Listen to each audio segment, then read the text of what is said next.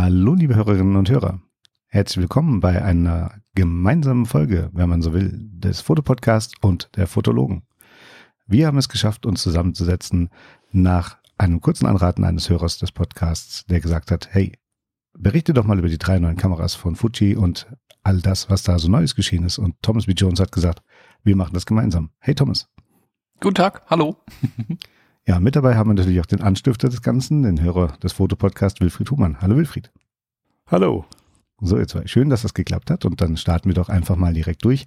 Ich habe es mir erlaubt, Wilfried anzustiften als alten Fuji-Fan, ein wenig die ersten Fragen vorzubereiten und diese gemeinsam gegebenenfalls mit ihm zu gestalten und so, dass wir Thomas dementsprechend auch wirklich ein Stück weit aus der Reserve locken können. Genau, in die Ecke drängen könnt ihr mich nicht mehr, ich sitze schon in der Ecke. ähm. Ich bin eher neugierig, also von daher, ich möchte Infos von dir haben. das ähm, kannst du haben. Du bist ja offiziell Ambassador von Fuji. Das heißt, mhm. tatsächlich, wie du schon gesagt hast, viel näher können wir nicht rankommen. Und von daher haben wir einen kleinen Fragenkatalog erstellt und wir werden das gemeinsam ein bisschen übernehmen, durch das Gespräch zu führen und ich bin sehr gespannt auf das Ganze, denn ich habe ja mit Stefan Will mal eine Folge gemacht, wo es wirklich um Slow Photography ging, um den Aufbau von Fuji-Kameras und den Reiz, drei Wählräder zu haben, eher ein klassisches Design, äh, das Gefühl zu haben, immer noch irgendwie analog fotografieren zu können, auch wenn es digital ist. Und jetzt hat Fuji eine ganze Menge neue Sachen auf den Markt gebracht. Und Wilfried, hau doch schon mal deine erste Frage raus. Ja, Michael hat es ja gerade schon angedeutet, es gibt so in den letzten Monaten drei neue Kameras, die H2S, die H2 und die XT5. Das war ein bisschen viel auf einen Schlag und äh, ich würde ganz gern mal äh, von dir, Thomas, wissen, warum die drei, für wen sind sie so gedacht, wo sind so die Unterschiede? Was kannst du dazu vielleicht Näheres sagen? Mhm. Also ich, ich glaube tatsächlich, dass selbst Fujifilm das anders gedacht hatte mit den drei Kameras okay. und der Reihenfolge und den zeitlichen Abständen, wie die kamen. Ähm, Im Mai bei dem X-Summit wurde ja die XH2S angekündigt und man hat im Prinzip schon gesagt, mhm. es wird noch eine XH2 geben, aber wir zeigen nichts davon. Das war so ein Zeichen irgendwie, okay, da sind sie vielleicht mit der Entwicklung, mit der Produktion, ich weiß es nicht, also ich kenne da die Hintergründe auch nicht, noch nicht so weit, wie sie sein wollten. Ich kenne es von man hört ja im Prinzip von jeder Firma im Moment, dass einfach durch die letzten drei Jahre Pandemie und andere Arbeitsbedingungen ähm, viele Entwicklungsprojekte ein bisschen in Verzug gekommen sind, viel im Homeoffice die Ingenieure. Und dann kann man, muss man anders zusammenarbeiten. Das hat natürlich Auswirkungen auf solche Sachen. Und das schiere Sourcing von Teilen ist natürlich auch ähm, nochmal ein Thema, weshalb ich mir gut vorstellen könnte, dass zum Beispiel der, der Start deswegen so etwas gestaffelt war, um einfach die Produktion auch so anzuschieben, um wirklich Kameras verfügbar zu haben. Also ich finde, ähm, beim X-Summit im September in New York, wo ich ja selbst dabei war, ähm, mhm. hat der Fujifilm CEO ja sogar gesagt, hey, wir, wir haben euch gehört, wir kommen mit den Produktionskapazitäten, das war jetzt echt schlimm die letzte Zeit. Ähm, wir versichern euch, wir sind dran, wir tun unser Bestes, das zu ändern. Und so viele Bilder, wie ich bekomme, wie die Leute im Moment XT5s in die Hände bekommen, glaube ich tatsächlich, dass sie da über den Berg sind, ein Stück weit bei den neueren Kameras. Ich sage es gleich dazu, weil es gibt ein paar Kameras. Ja, das habe ich, das Gefühl habe ich auch. Also ja, man sieht sehr viele Bilder im Netz von der XT5. Ja, also da, da scheint es zu funktionieren. Bei anderen kommen sie schlicht und ergreifend nicht hinterher. Aber das sind auch, das, da, ich kenne die genauen Zahlen nicht, aber ich weiß, dass die davon Anfragen erschlagen werden, mit denen einfach niemand gerechnet hatte ähm, oder rechnen konnte zum Teil sogar. Äh, von daher glaube ich, dass da viele Faktoren tatsächlich eine Rolle spielen, wie die Produkte jetzt kamen äh, und, äh, und warum auch die Produkte jetzt kamen zum Beispiel. Also mhm. es war bisher was ja zum Beispiel meist so, dass die die X Pro 3 relativ früh dabei war und die XT so die, die, die beiden die ersten Kameras waren in der Generation, die rauskamen. Ja, ja, Jetzt waren es genau. die XHs, ja. Und ich glaube, das, das ist einfach dem geschuldet, dass die XH äh, die neuen Flaggschiff-Kameras tatsächlich sind.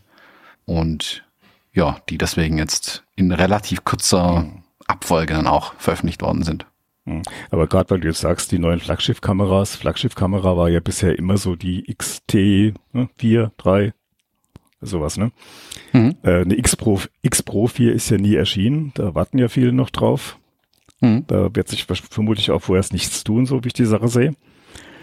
Und äh, von daher so, habe ich schon so die Frage, warum verlagert man das Ganze jetzt in diese H-Serie, die ja doch von dem ja, althergebrachten Grundkonzept der Fujis deutlich weggeht. Die hat ja nicht mehr die Wahlräder, das ist so, ich habe es mal so formuliert, mehr so dem Mainstream angepasst. Äh, das könnte fast genauso gut eine Canon oder eine Nikon sein vom Aussehen her.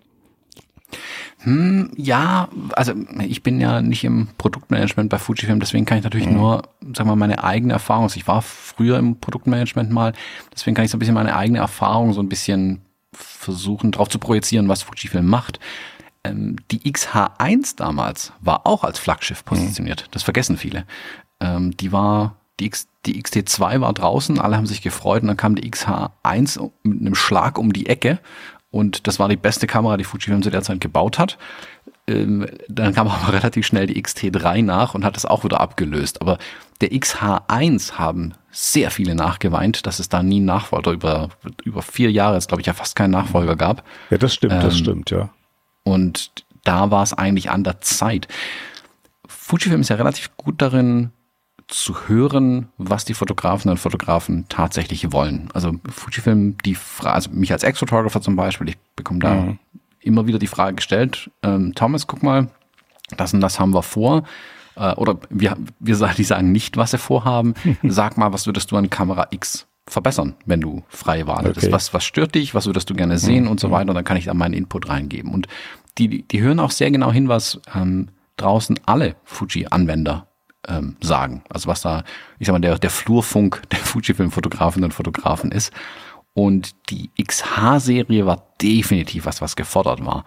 Und auch die, der schiere Erfolg der XS10, die ja auch diese hm. ähm, Standardwahlräder, sage ich mal, also Blendezeit ISO nicht hat, sondern unbeschriftete Wahlräder und so ein PASM-Wahlrad, der schiere Erfolg der Kamera sagt ja, es gibt einen Markt dafür. Und die ähm, Fuji-Fans da draußen wollen so eine Kamera. Deswegen ist, glaube ich, die XH-Serie, ähm, wie auch die GFX-Serie und eine XS10-Serie, sage ich jetzt mal, sicherlich was, wo ein Bedarf da ist. Also das sieht man in Verkaufszahlen ganz einfach schon. Ähm, ja, das denke ich schon, das merkt man ja auch klar. Und ich bin ehrlich, also ich arbeite ja mit der GFX 100S, die ja auch mit diesem PASM-System mhm. daherkommt, also ein großes Wahlrad PASM, wo man umschalten kann, wie man es früher von den Canon und Nikon Spiegelreflexen gewohnt war, äh, wer sich da jetzt nicht so genau auskennt, die aber kein klassisches Zeitrad und ISO-Rad mehr hat, wie die, also mhm. klassisch, wie es die Fujifilm-Kameras ja bisher immer hatten. Ich muss aber auch sagen, dass für mich die GFX und ihr Anwendungsgebiet tatsächlich eher von dem PASM-Wahlrad profitiert, als das klassische Bedienkonzept, was eine XT-Serie hat. Also ich ich ja, nehme immer sehr gerne den Vergleich hier. Ja, ich bekomme ja, auch mit einem Seitenschneider einen Nagel in die Wand rein, aber es ist das falsche mhm. Werkzeug da dafür. Und so ist es, glaube ich, manchmal. Also so wäre für mich Studiofotografie mit einer X Pro zum Beispiel. Da passt die Kamera nicht hin. Klar kriege ich da die Bilder gemacht im Zweifelsfall. aber die XT ist mir lieber, die GFX am liebsten, muss ich zugeben. Also um es abzurunden vielleicht, ich glaube nicht, dass die XH-Serie eine Abkehr von dem klassischen Bedienkonzept mhm. darstellt. Die XT5 spricht eine deutliche Sprache in dem Bereich. Guckt mal, wir denken an euch und das stimmt. Der, der Claim, der dabei steht, Photography first. Und dann nehmen wir die Bedienmodelle wieder rein. Deswegen glaube ich, ähm, hm. da sind wir safe, dass es weiterhin solche Kameras geben wird. Ja, nee, das habe ich, das habe ich ja auch verstanden. Das, also gerade bei der XT5 finde ich ja wirklich Dinge, die die XT4 nicht hat, die ich da eher vermisst habe. Mal zum Beispiel das Klappdisplay wieder. Mhm. Ja, ich habe dieses Schwenkdisplay bei der XT4, das hasse ich, das nutze ich auch kaum, weil es mir immer irgendwo im Weg ist. Während das Klappdisplay bei der XT2 oder auch dann bei der 3 halt etwas ist, was man so im, im fotografischen Alltag sehr oft gebraucht. Und da war ich heilfroh, dass bei der XT5 dieses Klappdisplay wieder da ist. Ne? Eignet sich auch besser für die Fotografie. Ja. Ähm, ich habe mich dran gewöhnt ja, ja. an das an das Display der XT4, muss aber auch zugeben, es ist nicht ideal. Als Hybridkamera mhm. gut. Ich mache ja auch relativ viel Video. Ich der Witz ist aber, je mehr Video man macht, desto eher kommt man dann auch an den Punkt, wo man sowieso einen externen Monitor an dem Ding dran hat. Also ein mhm. Atomos Ninja oder ich habe genau, hier so HDMI, ja, äh, kleine Kontrollmonitore einfach dran. Äh, und dann brauche ich das Klappdisplay schon gar nicht mehr. Und von daher, das ist manchmal praktisch, aber ich bin bei dir beim Fotografieren, ist es meistens mhm. überwiegend eher im Weg, als dass es mir hilft. Am liebsten. Das stört total, ja. Ja, also am liebsten, bin ja. ich ganz ehrlich, ist mir das Display zum Beispiel der X100V. Das ist mir das, was mhm. am, das gefällt mir rein optisch schon am schönsten, wie es in den Body integriert ist. Das fällt gar nicht auf. Man könnte meinen, es ist gar kein Klappdisplay. Ja, ja, ja. Aber wenn ich, wenn ich es brauche, dann kann ich es jederzeit rausklappen. Das finde ich die ideale Lösung. Mhm. Ähm, zumindest also für die Kamera auf jeden Fall und für Fotografie primär ähm, ist es eine feine Sache. Wenn ich jetzt mal als Nicht-Fujianer aufgrund der Tatsache, dass Thomas ja gerade die XH1 mal genannt hat, mir diese anschaue, dann erkennt man ganz klar zwei Produktlinien von den XT-Kameras zu den XH-Kameras. XH war mhm. der XH1 schon mit zwei Wählrädern und einem Display und jetzt ist es reduziert worden auf ein Wahlrad und ein größeres Display, dafür Funktionen, die woanders aufrufbar sind. Also tatsächlich hält man dann zwei Produktlinien von 2018 kam die XH1 raus, bis praktisch jetzt XH2 ein Stück weit bei. Genau, also ich finde, ich weiß, es gibt da draußen viel Verwirrung, was diese Produktlinien und die Differenzierung der Kameras angeht. Und das ist, wenn du Produkte entwickelst als Firma oder als Team, ist Differenzierung deiner Produkte eine wirklich schwierige Aufgabe, weil du als Designer, Designerin hast eine Idee und dann machst du das und denkst, ja, das versteht jeder und dann versteht es halt keiner. Und das dann auch richtig zu kommunizieren ist manchmal schwierig. Ich, mhm. ich fand zum Beispiel so circa 2017, wo die X Pro 2, die XT2 und die XH1 ähm, ja. alle gleichzeitig neu und aktuell waren, da war's, war die Differenzierung super schwierig. Die Kameras konnten irgendwie alle das Gleiche. Ähm, die sahen alle grob ähnlich und da war, da war es wirklich schwierig. Da konnte man nur sagen, welche gefällt denn mhm. optisch am besten. Können tun die alle ungefähr das mhm. Gleiche. Und da fand ich's weit verwirrender. Ich finde, die letzten drei, vier Jahre wird die Differenzierung immer klarer. Den Weg hat eigentlich die X Pro 3 ganz gut eingeschlagen, indem sie ein ganz anderes Display nochmal integriert hat. Ähm, mhm. Ganz klar sich an Fotografen richtet, den HDMI-Port gestrichen hat und so weiter. Das war eine ganz klare Ausrichtung der Kamera an die Fotografie, weg vom Video. Und im Bereich der, ich nenne es mal, spiegelreflexartigen Kameras, also mit Sucherhügel obendrauf, mhm. die XH und die XT unterscheiden sich eben durch ihr Bedienkonzept primär. Und auch den Preis. Die XH sind nochmal die Flaggschiffmodelle, die einfach nochmal noch mal ein bisschen oben drauf gesattelt hat, was Features angeht. Und das ist ja auch eine Differenzierung. Also ein Feature-Set, was man jetzt nicht sehen kann, also mhm. wie viele Megapixel, wie viele ähm, 8K statt 6,2K und hast du nicht gesehen, wie viele Bilder pro Sekunde, das muss man irgendwie aus dem Datenblatt rauslesen. Die Sachen muss man halt lesen. Also das, das sieht man der Kamera nicht an. Äh, und da ist aber die Differenzierung für mich im Moment echt gut klar. Heißt nicht, dass die Entscheidung leichter ist, welche Kamera soll ich mir kaufen, weil haben will man ja immer alle. Ähm, aber ich wüsste relativ genau, für welchen Zweck ich welche Kamera ich ähm, benötige. Ich habe zum Beispiel letzte Woche, also ich habe letzte Woche eine Videoproduktion gemacht und da war die XH2 mhm. Gold wert mit ihren 8K. Das war perfekt, die Kamera perfekt für den Zweck. Eine XH2S äh, wäre nicht so gut gewesen für den Zweck. Mhm. Klar, also für Video ist die XH2 sicherlich die, die perfekte Kamera, ohne Frage. Äh, ich selbst liebäugle schon mit der XT-Serie. Das, das hängt sicher auch damit zusammen, dass ich von der, ist, äh, stark von der analogen Fotografie herkomme. Ich habe halt ja, Jahrzehnte analog fotografiert und dann ist so diese T-Serie einfach das Naheliegende, ne? dass man direkt mit Rädern einstellen kann und kein Menü eigentlich braucht. Das ist das Schöne für mich bei der ganzen Kamera sehr wenn man so die Differenzierung jetzt angesprochen hat und du ganz klar sagst, vom klassischen Fotografieren ist die XT so dein Lieblingsmodell, mit dem du liebäugelst, was mhm. dich auch anspricht, wo du dich wohlfühlst. Dann die Frage vielleicht mal an Thomas. Die Kameras sind klar in ihrer Ausstattung, Funktion unterschiedlich. Haben die denn auch andere Zielgruppen? Ich denke ja. Also ich, ich sehe mhm. die XT-Serie zum Beispiel jetzt mehr bei den ambitionierten Amateuren. Und mit Amateur meine ich nicht jemand, der es nicht kann, sondern jemand, der damit kein Geld verdient. Das ist für mich die Unterscheidung vom Amateur zum Profi. Mhm. Profi ja, ja. verdient mit dem ja. Quatschgeld. Und ich glaube, dass die XT alles bietet, was dort gebraucht wird und die XH sich einfach nochmal ein bisschen ein Stück drüber an die Profis richtet, die von allem einfach nochmal 15 Prozent mehr brauchen mehr Pixel, mehr Geschwindigkeit, mehr hast du nicht gesehen, größeren Body, ähm, Batteriegriff zusätzlich. Es gibt natürlich auch genug ähm, ähm, ambitionierte Amateure, die sagen, oh nee, will aber einen Batteriegriff in meiner Kamera haben. Es gibt aber auch genug Profis, die sagen, oh, die XH ist mir zu groß, ich will was Kleineres haben. Also da ist eine, eine Schnittmenge einfach da. Das ist ja mhm. keine harte Linie, die man da ziehen kann. Mhm. Ähm, die GFX-Kameras sind das beste Beispiel, wie viele also klar verwenden viele Profis eine GFX-Kamera, aber äh, sehr viel mehr äh, ambitionierte Amateure kaufen sich GFX-Kameras. Das stellt die größere Gruppe dar tatsächlich. Und von daher, ich glaube, dass eine Zielgruppe, man hat eine Zielgruppe im Kopf, wenn man so ein Produkt entwickelt, wer es am Ende kauft, ist halt wieder was anderes. Ich habe dann eher nur so die Frage so direkt, äh, für wen sind so diese H2S gedacht? Das ist für mich so ein bisschen sehr rätselhaft. Die H2S ist, glaube ich, der erste Schritt von Fujifilm, diese Wildlife-Kiste und alles, wo ein Teleobjektiv mhm, dran ist, okay. also ein langes Teleobjektiv mhm. dran ist, das anzugreifen. Weil bisher hatte Fujifilm, wenn man so anguckt, die Objektiv, das Objektiv-Line-Up war im äh, starken Telebereich, Telezooms relativ schwach bisher. Also das gibt dieses mhm. 200 F2 gab es ja lang, aber das ist ja riesig und das also hm, okay und jetzt kommen mehr Teleobjektive, die zum Beispiel für Wildlife, für Sportfotografie einfach äh, praktikabel sind und die Geschwindigkeit der XH2S, was das Fokus, Fokussieren angeht, das Tracking und auch die Serienbildgeschwindigkeit, das richtet sich ganz klar an die Bereiche meiner Meinung nach. Und deswegen sehe ich die XH2S hauptsächlich da.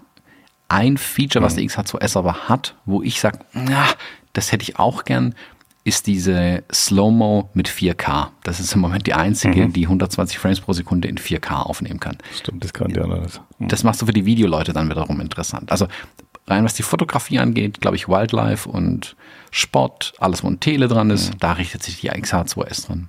Okay, das kann ich mir vorstellen, dass so die Zielgruppe dann so da ist, ja. Und der Autofokus sowas, der ist da wirklich nochmal deutlich schneller als bei den beiden anderen. Hast du da einen Vergleich? Ja, ähm, ich hatte das, das äh, Vergnügen und die Riesenchance in New York, mit den ganzen Fuji-Leuten zu sprechen beim X-Summit, wo die XH2 vorgestellt worden ist, habe da viel Einblick bekommen, auch in Dinge, die jetzt nicht mal im Datenblatt stehen, wo du wirklich die Ingenieure fragen mhm. musst, die Produktentwickler oder die Produktmanager fragen musst, hm, was sind die Details? Und ich fand es interessant, dass die XH2 den genaueren Fokus hat durch den ähm, höher auflösenden Sensor, trifft sie quasi mhm. exakter, das was du anvisiert, muss sie auch bei 40 Megapixel logischerweise. Es ist auch genauer ja, ja, in feinen ja. Strukturen, also ähm, ich sag mal, ein Fell zum Beispiel könnte sie genauer treffen als eine XH2S. Die XH2S mhm. hat aber für ihre, für ihre Auflösung ähm, packt die das auch. Wo die H2S aber besser ist, ist im Serienbild-Tracking. Also das Erkennen mhm. machen beide gleich schnell, aber das mhm. Vorhersehen, wohin bewegt sich dein Objekt, das du fokussierst und dann das, das Objektiv entsprechend nachzuführen oder vorzuführen, ähm, um dann den nächsten Schritt quasi schon zu treffen. Da ist die XH2S tatsächlich besser. Okay, weil das wird ja auch bei der, bei der XH2 und auch bei der XT5 schon so ein bisschen auch im Netz bemängelt, ne? Dass gerade so die Nachführung nicht so ganz sauber funktioniert. Ja, wobei, ah, also ich weiß, ah, also ich bin ja auf YouTube und ich kriege ja YouTube-Kommentare und ich muss oft das schmunzeln. Ist ja auf ganz, auf ganz hohem Niveau, denke ich mal. Auf ganz hohem Niveau, ja, das ist genau der ja. Punkt. Ich denke mir halt immer, ja, die XT5 ist jetzt also ich habe es ja so ein bisschen für mich getestet zwischen der XH2S und der mhm. XH2. Ich habe meinen Sohn und meinen Hund fotografiert, wie sie irgendwie durch die Gegend gerannt sind. Ich war so hin und weg von dem Fokussystem, dass ich im Prinzip alle anderen Kameras in die Tonne werfen wollte, mir eine XH2S und eine XH2 kaufen wollte. So, Punkt. Mhm. Dann okay. nehme ich meine XT4 in die Hand und denke mir, ja, die ist wirklich langsamer. Ja. Und dann kommt eine XT5 mhm. um die Ecke und ich denke mir, yeah, jetzt habe ich es auch in der XT-Serie und im Netz sind alle mhm. enttäuscht, weil die nicht so gut ist wie die 600 Euro teurere Kamera. Dann denke ich mir, ja gut, das, also, das ist aber besser wie die letzte Kamera, darauf kommt ja. Du meinst, du meinst jetzt wie die, wie die H2S, ne? Wie die H2S zum Beispiel, genau. Und ja, ja. das sind halt andere Ausrichtungen. Es gibt halt nicht die eierlegende Wollmilchsau. Ich sage immer, klar, ein ja. 16-400 Objektiv, F1.4 und superschneller Autofokus. Mhm. Wäre schon geil. Gibt's aber halt, ist halt technisch auch nicht möglich irgendwie im Moment. Aber so die, die H2 und die T5 sind aber, was Autofokus angeht, vergleichbar, oder? Ähm, ich, was ich testen konnte, sind sie identisch, tatsächlich. Also ich habe konnte ja, weil keinen ich so Unterschied auch gelesen habe, ne? Hm, ja. hm. Und die haben ja auch beide den gleichen äh, 40 äh, Megapixel Sensor, ne? Ja, auch der unterscheidet sich im Prinzip nicht. Nee, also mhm. ich, ich glaube, es gibt im rein mechanischen Aufbau natürlich Unterschiede, weil die XT5 ja kleiner ist, wie mhm. er aufgehängt ist. Ja deutlich ist, kleiner es die 4 wieder, ja, ja, ja, ja. Genau, auch in der Stabilisierungseinheit und so, aber ähm, fürs Ergebnis sind sie im Prinzip gleich. Also daran mhm. kann es keiner unterscheiden letzten Endes. Ich habe mich halt, und das, da bin ich glaube ich auch nicht so ganz allein, schon gefragt, ob jetzt, ich rede jetzt mal so in Richtung der T5, der für Fotografen, ob dieser 40 Megapixel Sensor da wirklich so sinnvoll ist, äh, ob der nicht auch sehr hohe Ansprüche jetzt wiederum stellt ans Fotografieren. Mm, jetzt sage ich wieder Sachen. Man sollte immer hohe Ansprüche an die eigene Fotografie stellen. Ich weiß, ich weiß, ähm, ich weiß. Ne, ich, ich bin ja selbst so jemand, der immer sagt, ähm, 26 Megapixel sind für fast alles völlig ausreichend. Mehr Megapixel braucht kein ja. Mensch. Hab aber selber eine GFX ja. 100S im Schrank liegen. Mhm. Ich habe hier aber auch eben tatsächlich den Anwendungsfall für 100 Megapixel. Also extrem harte Beschnitte zum Beispiel an Bildern. Ich, mhm. ich nehme immer das Beispiel, wenn ich, ähm, ich habe für eine Firma Industriefotografie gemacht, irgendwie eine Halle fotografiert und dann wollten die aus dem querformatigen Bild, was eh schon sehr, sehr quer war, weil oben unten gab es nicht so viele mhm. interessante Sachen, wollten die einen Ausschnitt Hochformat für ein Messebanner, das auf einer Messe, auf einer Messe hochformatig gedruckt wird. Und da kann ich einen Ausschnitt machen aus dem GFX 100S Bild aus 100 Megapixeln und habe am Ende immer noch mehr Megapixel, als ich im Querformat an meiner XT4 hätte. So.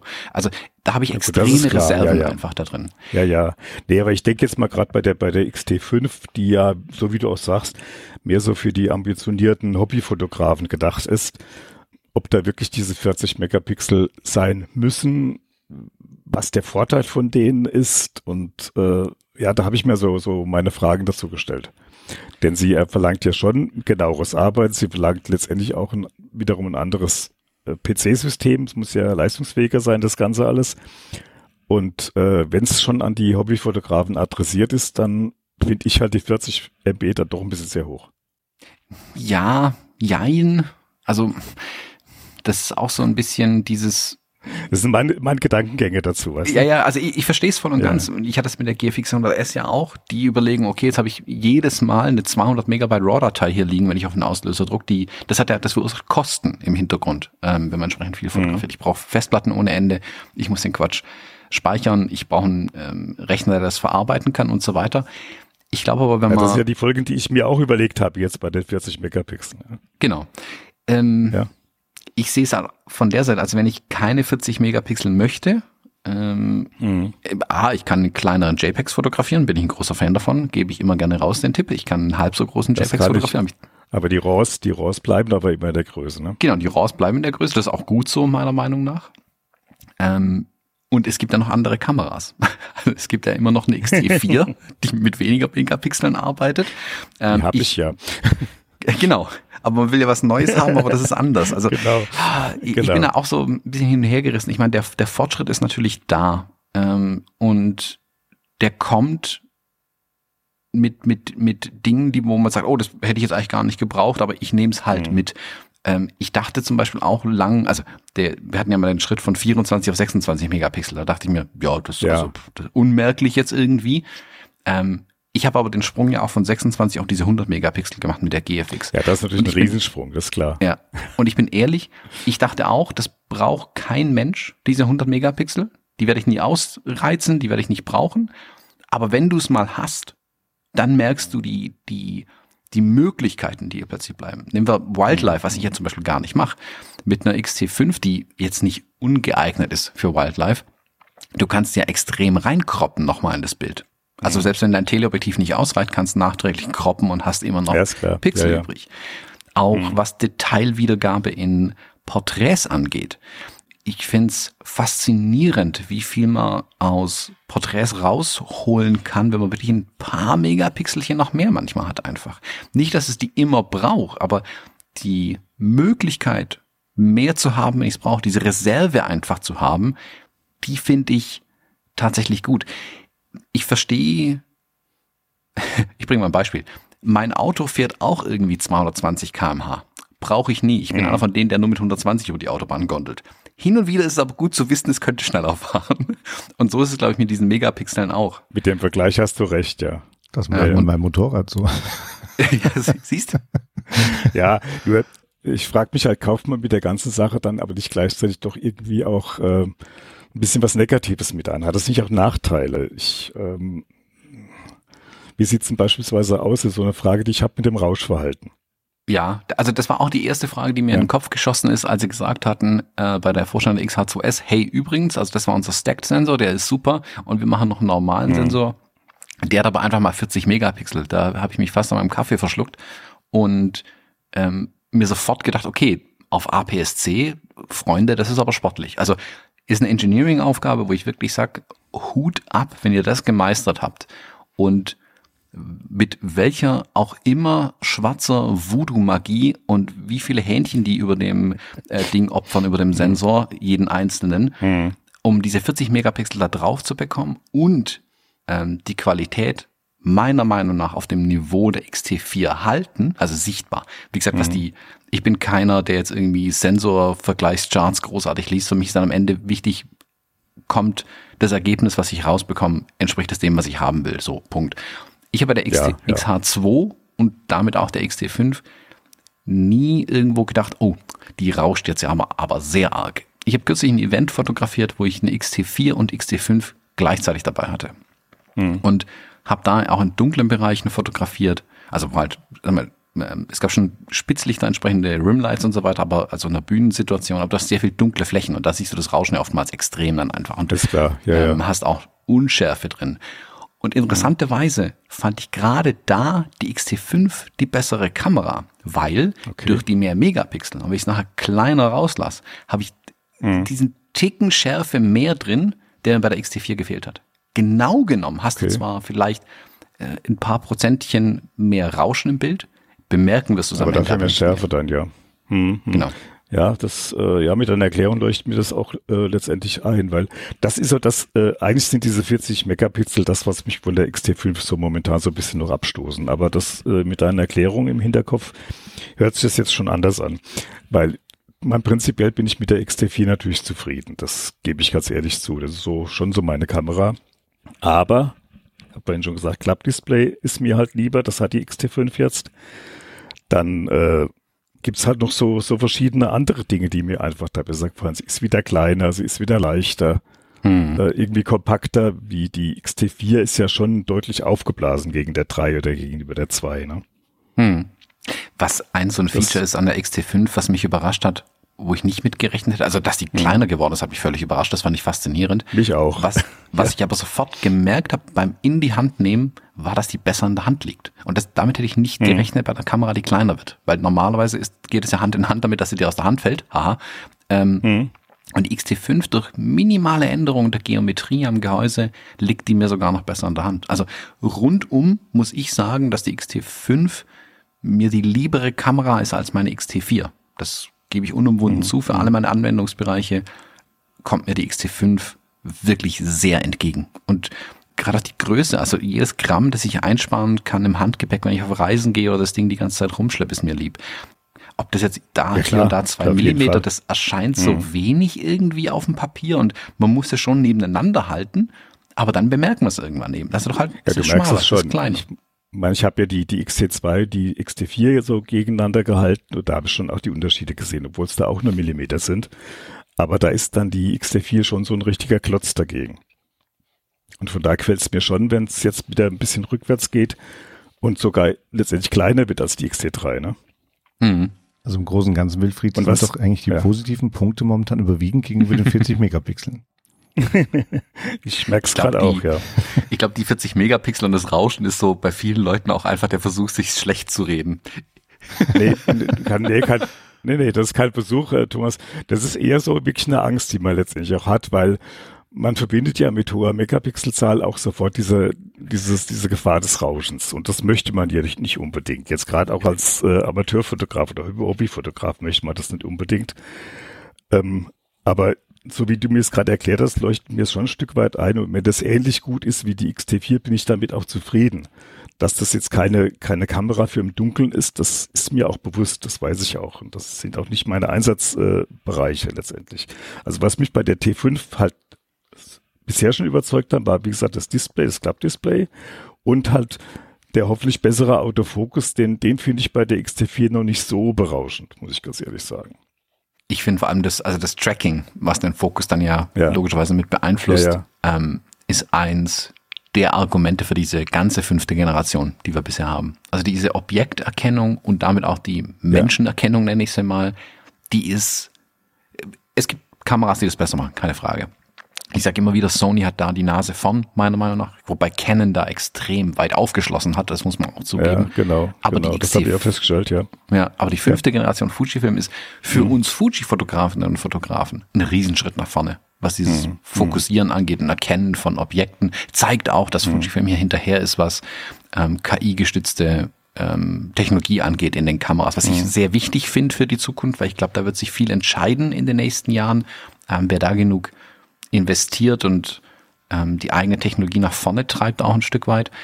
Und diese also als Beispiel, um es mal zu vergleichen, wenn jemand mit einer XT4 bisher fotografiert hat, mit dem Augentracking mhm. zum Beispiel arbeitet. Ja, das ja, funktioniert ja. schon einigermaßen, das ist ganz okay, vor allem im Porträtbereich, wenn die Köpfe groß sind, das ist gut. Ich verwende das auch. Es findet auch Augen in Bäumen drin, beispielsweise. Ne? Passiert, genau. Ähm, ja, ich hab's so, wenn ich durch den Wald gehe und habe das Augentracking an, dann findet er plötzlich irgendwelche Gesichter so mm. in einem Baum drin. Also ich finde genau. schon spannend. Und ja. Das zu verbessern ist schon mal, also ist, ist eine, in Anführungszeichen schwierige Aufgabe, aber es gibt findige Leute, die mhm. das können. Das ist definitiv besser geworden, meiner Meinung nach. Was ich aber wirklich faszinierend finde, ist die, das Fallback, was jetzt viel besser mhm. funktioniert. Wenn die XT4 ein Gesicht erkennt, ähm, stellt sie entsprechend die Belichtung auf dieses Gesicht ein. Das merkt man, dass man dann eben nicht okay. mehr arbeitet, quasi mit Spotmessung okay. plötzlich, obwohl man gerade noch in Mehrfeldmessung war. Verliert sie das Gesicht, verliert sie das Messfeld und dadurch ändert sich die ganze mhm. Belichtung in der Szene. Die XT5, XH2, XH2S, die fallen vom Gesicht zurück auf den Kopf und halten aber auch die Belichtung dann dort. Mhm. Ähm, mhm. dann fallen sie irgendwann zurück auf den Körper und halten die Belichtung dort. Und das ist so viel wert, wenn du im Tracking arbeitest und einfach auf den Auslöser drauf hämmerst oder immer wieder auslöst, dass du an dem Objekt dran bist, also der Mensch, Hund, was auch immer, und das Objekt weiterhin korrekt belichtet wird das sind so Kleinigkeiten, die einem erst so wirklich im zweiten, dritten Schritt auffallen, wo man dann merkt, oh, jetzt wird's interessant. Dieses Zusammenkommen von Technologien, wie interagiert mhm. Belichtungsmessung mit Fokussystem und, und, und, da wird's dann interessant, wo dann die Verbesserungen so wirklich ausschlaggebend werden. Also als Beispiel, mhm.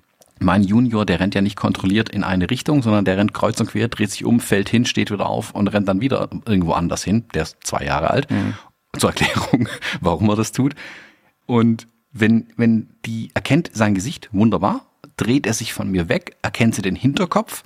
Wenn dann Chaos entsteht, erkennt sie den Körper. Und das finde ich faszinierend. Das konnten die, kann die, die komplette vierte Generation ja nicht.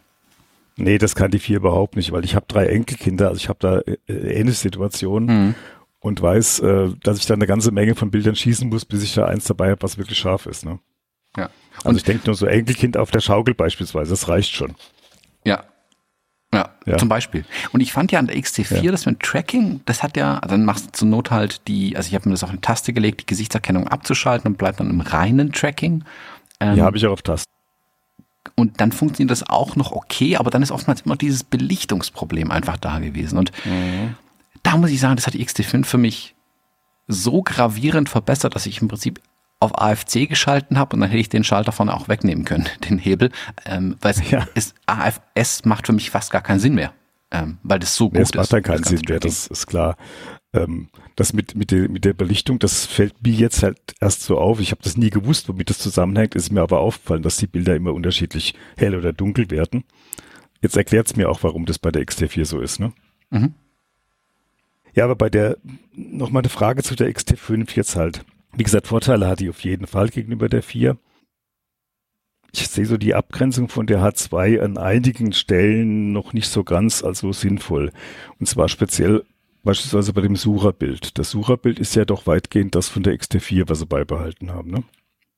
Mm, ja, aber. Und die H2 hat ja deutlich besseres, besser auflösendes auch. Genau, ein höher aufgelöstes. So, ich gelesen habe. Ja, ja, ja, ja. Das ist so ein mhm. Punkt, wo ich so auch ein bisschen, ja, das bemängeln würde, sag ich mal. Ja, ich sag mal, irgendwo musst du differenzieren. Irgendwo musst du hm. ähm, Einschnitte machen. Also ich glaube, der kleinere Sucherhügel der XT5 äh, hm. ähm, hängt auch damit ein bisschen zusammen. Also man kann natürlich alles hm, reinpacken, okay. aber dann hast du irgendwann eine GFX 100, GFX 100, nicht mal 100S, äh, und einen riesen Klopper natürlich. Irgendwo musst du Abstriche machen. Ich bin ehrlich, nachdem ich jetzt die XT5 eine Weile hatte und auch die XH2 zeitgleich hatte, wohlgemerkt, hm. ja, ich sehe den Unterschied im Sucher. Wenn ich aber eine Weile mit der XT5 arbeite, fällt es mir nicht mehr weiter auf. Hm. Was mir in meiner XT4 jetzt aber ein und jedes Mal auffällt, wenn ich es in die Hand nehme, obwohl es die gleiche Auflösung ist, ist der optische Aufbau am Sucher. Das, okay. ähm, das haben sie an der XH2 vorgestellt und der XT5 ist es, glaube ich, ein bisschen untergegangen, dass der optische Aufbau, also die Linsen, die hinten am Sucher dranhängen, mhm. jetzt verbessert mhm. worden sind mit einem ähm, asphärischen Element drin ähm, und der Augenabstand ist ein bisschen vergrößert worden, aber dass ich im Prinzip weiter links, rechts, oben, unten gehen kann mit dem Auge und immer noch ein klares Sucherbild habe. Das wirkt, mhm. wenn du eine XT4 wieder in die Hand nimmst, finde ich, wirkt so, als wäre die kaputt. Und das ist ein mhm. deutliches Zeichen, dass der Sucher in einem wichtigen Punkt verbessert worden ist, obwohl er keine höhere Auflösung hat. Das ist ja für mich ein weiteres Argument. Da ich auch Brillenträger bin, ist das ja natürlich eh noch ein Zusatzding mhm. äh, was für die XT5 spricht. Ne? Ich suche ja Argumente dann auch. Ja, ich sehe es. Ich muss, ich muss ja, ich muss ja jemanden überzeugen. Ne? Nee, mir gefällt zum Beispiel auch gut, dass sie bei der, bei der XT5 jetzt bei den reinen SD-Karten geblieben sind und dann nicht ja. auf die teuren CF-Karten umgestiegen sind, die da, glaube ich, auch keinen Sinn machen würden. Das bemängeln zwar viele, aber ich sehe das als sinnvoll an der Stelle an. Naja, weißt auf der einen Seite beklagen sich die Leute, dass die XT5 teurer geworden ist. Ich meine, wenn wir auch 10% mhm. Inflation, das darf man jetzt vielleicht auch nicht ganz vergessen. Ähm, die XH2 kommt aber mit einem massiven Folgekostensatz daher, weil du natürlich diese X, äh, CF Express Karten brauchst, die ein wirklich teuer mhm. sind im Moment. Ähm, mhm. Die brauchst du dann auch zum Teil, oder es macht sehr viel Sinn, diese zu verwenden. Also ich kann nur davon letzter Woche sprechen. Ich hatte hier eine Videoproduktion. Wir haben, glaube ich, acht Stunden Videomaterial produziert in ein paar Tagen mit der XH2 in 8K. Und diese 8K von mhm. SD-Karten runterzuziehen wäre ein das kannst Drama. vergessen, das, ja. Da ist die CF ja, natürlich, die CF Express wesentlich schneller einfach. Also mhm. die bedingt durch die höhere Auflösung nochmal im Videobereich vor allem ist, macht da die CF Express absolut Sinn. Das ist auch da wieder. Mhm. Es geht auch mit der SD-Karte, aber es macht, es geht mit der CF Express besser. Und da die XT5 nur in großen Anführungszeichen 6,2K hat, ist es da nicht ganz so gravierend. Und sie richtet sich ja auch ja. mehr an Fotografen. Man sieht es ja auch schon zum Teil an dem optionalen Zubehör für die H2, H2S, wo es ja einen optionalen Lüfter gibt, dass man auch dementsprechend länger am mhm. Stück längere Szenen filmen kann, was ja bei der XT5 so nicht machbar ist. Also man sieht dann schon auch, dass eine Ausrichtung im Bereich der Fotografie, Videografie ein Stück weit anders aufgebaut ist zwischen den Modellreihen. Ja, das sehe ich ja auch so. Das finde ich auch sehr positiv, weil äh, für mich könnte die XC5 sogar komplett auf die Videofähigkeit verzichten. Wenn ich ganz ehrlich bin. Ich nutze die eigentlich nie. Hm. Weil dazu würde ich mir eine andere Kamera kaufen und nicht die, die T5. Also von daher ist, ist für mich eine logische Konsequenz, die da in dem Bereich abzuspecken, wenn man die Mehrvielfotografen äh, orientieren will. Und das ist, ich glaube, das kommt auch so deutlich rüber, dass es so ist. Ja, die, die Ansage Photography ja. First spricht ja eine deutliche Sprache mhm. eigentlich. Aber ich glaube, der Aufschrei wäre riesig gewesen, wenn eine XT plötzlich kein Video mehr kann. Deswegen ja, ist, glaube ich, klar, verstehe ich. Video ja. drin ja, haben. Haben ist besser als brauchen. Mhm. Ähm, mhm. Schon die richtige Entscheidung. Aber der Fokus äh, sag ich mal, ist ja ein anderer, definitiv. Und ich sag mal, solange Video mich nichts kostet, in Anführungszeichen, mhm. ähm, was zum Beispiel die, die größeren Body angeht, also wenn sie jetzt auch bei der XT5 auch einen vollen Full-Size HDMI-Port hingemacht hätten mhm. oder äh, eine Möglichkeit, einen Lüfter dran zu schrauben. Dadurch ist die Kamera größer. Das hätte mich was gekostet, also nicht in Euros, aber in, mhm. in Rückschritten gegenüber dem, was die XT5 hätte sein können oder jetzt auch ist. Das stimmt, ja. Ähm, deswegen finde ich es gut, Video ist da, es ist möglich. Ich, ich schätze mhm. an meinen XT4s ja bis heute, dass die Videos auf die Schnelle können. Ich mache immer ganz gerne bei, bei Reportagen, ähm, nehme ich kleine Videoschnipsel mit, weil ich oben einfach einmal schnipp und ich bin im Videomodus mhm. und kann direkt losfilmen. Ja, das kannst du ja bei der, bei der T5 ja weiterhin dann auch, ne? Genau, und das kannst du da eben auch weiter. Und ja. dadurch verlieh, also an der XT5 wäre es ein Verlust gewesen, ähm, wenn da jetzt weniger Video-Features drin gewesen. Aber an der X Pro zum Beispiel finde ich. Das war genau, meine eigene Sicht, dass ich es überhaupt mal. Ja, und an der X Pro zum Beispiel, da finde ich es richtig zu sagen, nee, Video ist, spielt ja, klar, das kann irgendwie ein Filmchen aufnehmen, aber Video spielt ja eigentlich keine Rolle. Wie siehst du da eigentlich die Chance, wenn wir gerade bei der X Pro sind? Gibt es da mal noch was Neues oder ist das ja, X, also, äh, Pro 3 jetzt eingeschlafen? Nee, um Gottes Willen. Also ich glaube, man ist ein bisschen, man vergisst immer, wie lange die Produktzyklen tatsächlich sind. Also die X Pro 2 hm. ist, glaube ich, äh, die X Pro 3 ist im Moment noch genauso alt wie die X Pro 2 war. Die X Pro 1 hatte sogar eine viel längere mhm. Lebenszeit nochmal. Ähm, also die Zyklen werden kürzer. Man, man, wünscht sich immer nur eine neue Kamera. Also ich, ich bin mit in dem Lager. Wegen mir sofort X Pro 4 starten. Aber die X Pro 3 hat im Moment das in Anführungszeichen Problem, dass sie die erste mit einer der ersten war ja, die äh, zuletzt kam, die kam ja vor der XT4, deswegen ist, ja, glaube ich, bei uns im Kopf so ein bisschen gespart. Die ist älter, äh, ist sie ja auch als eine XT4. Und für die XT4 mhm. ist der Nachfolger da. Ich glaube, also mir ist lieber, Fujifilm nimmt sich nochmal ein halbes Jahr extra Zeit, um wirklich den Feinschliff zu machen an der Kamera, weil ich glaube, dass die X Pro Serie, die X100 Serie, da reden wir, das kann man im Prinzip darauf direkt übertragen, das sind die Kameras, die mit einer ganz feinen Feder gezeichnet werden müssen, meiner Meinung nach. Weil der Anspruch an eine X Pro und an eine X100V, das Klientel, die mit der Kamera fotografieren, ist nochmal ein Ticken anders, glaube ich. Und um denen das gerecht stimmt. zu werden, ist mir lieber, man setzt sich wirklich länger hin und denkt drüber mhm. nach, haben wir genug nachgedacht? Haben wir wirklich die bestmögliche Kamera entwickelt für die Fotografen und Fotografen, die die Kamera kaufen werden? Und ich kenne das aus meiner eigenen Vergangenheit, meinem alten Job als Produktmanager. Ich bin oft da gesessen und habe gesagt, haben wir wirklich, haben wir wirklich das bestmögliche Produkt hier vor uns liegen, bevor wir jetzt loslegen, das zu entwickeln? Weil wenn wir uns committen und sagen, das machen wir, können wir in der Hälfte nicht mehr umdrehen, wenn uns was Neues einfällt. Und deswegen lieber ein bisschen länger laufen lassen tatsächlich und hoffentlich die bessere Kamera machen. Hm. Zumal sich ja die, jetzt gerade die X100V, die verkauft sich ja noch bestens. Die wird ja äh, gebraucht zum Preis gehandelt, der teurer ist als der Einkaufspreis. Ne? Ja, also, im, also Cryptocurrency ist ja abgestürzt. Eine X100V ist eigentlich eine stabile Investition, würde ich sagen. ja, ja. Ähm, Deswegen, also die haben ja auch, so was ich gelesen habe, haben sie ja wirklich die Bestellmöglichkeit jetzt momentan gestoppt in Japan. Ne? Für die X100V. Äh, ja, also das kam bei mir auch so an. Äh, was bei mir jetzt auch ankam, war, dass wohl die, ähm, sag's mir, die, die auf TikTok ist wohl so durch die Decke gegangen, dass die X100V Bilder direkt aus der Kamera produziert, sogenannte JPEG-Dateien. Und die oh. Leute haben dann auf TikTok die ganzen jungen Menschen, die mhm. da sind, haben gekauft wie die Bekloppten jetzt irgendwie X100Vs auf dem Markt ein und dadurch ist auch der Gebrauchtmarkt jetzt leergefegt im Prinzip. Ja, der, der Gebrauchtmarkt, der ist ja riesig. Also wenn man da reinguckt, das da stehen inzwischen astronomische Preise zum Teil für die X100V, ne? Mhm. Auch im, also, im, im Suchenbereich, Sucherbereich. Könnte, ich, könnte ich Zeitreisen, hätte ich vor zwei Jahren in X100Vs investiert. Das wäre eine sichere Geldanlage gewesen. Ich auch. Wir werden auf TikTok nicht verraten, dass auch andere Modelle vom Fuji JPEGs machen. Nee, aber wir haben jetzt gerade bei den, bei den weiteren sagen, Modellen. Sonst gehen die auch alle da, also die auch alle weg bei TikTok dann. Und wenn wir gerade bei den weiteren Modellen so sind, wie siehst du so die Folgen von der XT30 oder dieser XE4 oder auch dieser XS10, die ich ja nie so recht verstanden habe, sage ich mal ganz ehrlich, die tauchte plötzlich auf und ich konnte sie eigentlich nicht einordnen. Ähm, ich glaube, man muss es so ein bisschen in ähm, so eine Art Produktmatrix ein Stück weit sehen. Ähm, wo hm. gehört welches Produkt wie hin? Hm, ich glaube, dass die XS10 war ein Versuch, eine neue Zielgruppe einzusammeln mhm. äh, mit diesem PASM-Wahlrat, aber eben auch in einem mhm. niedrigeren Preissegment zu schauen, ob da auch Interesse besteht. Und das ist sehr wohl da. Also die XS10 verkauft sich nach wie vor gut, ja, ja, sehr ja, gut.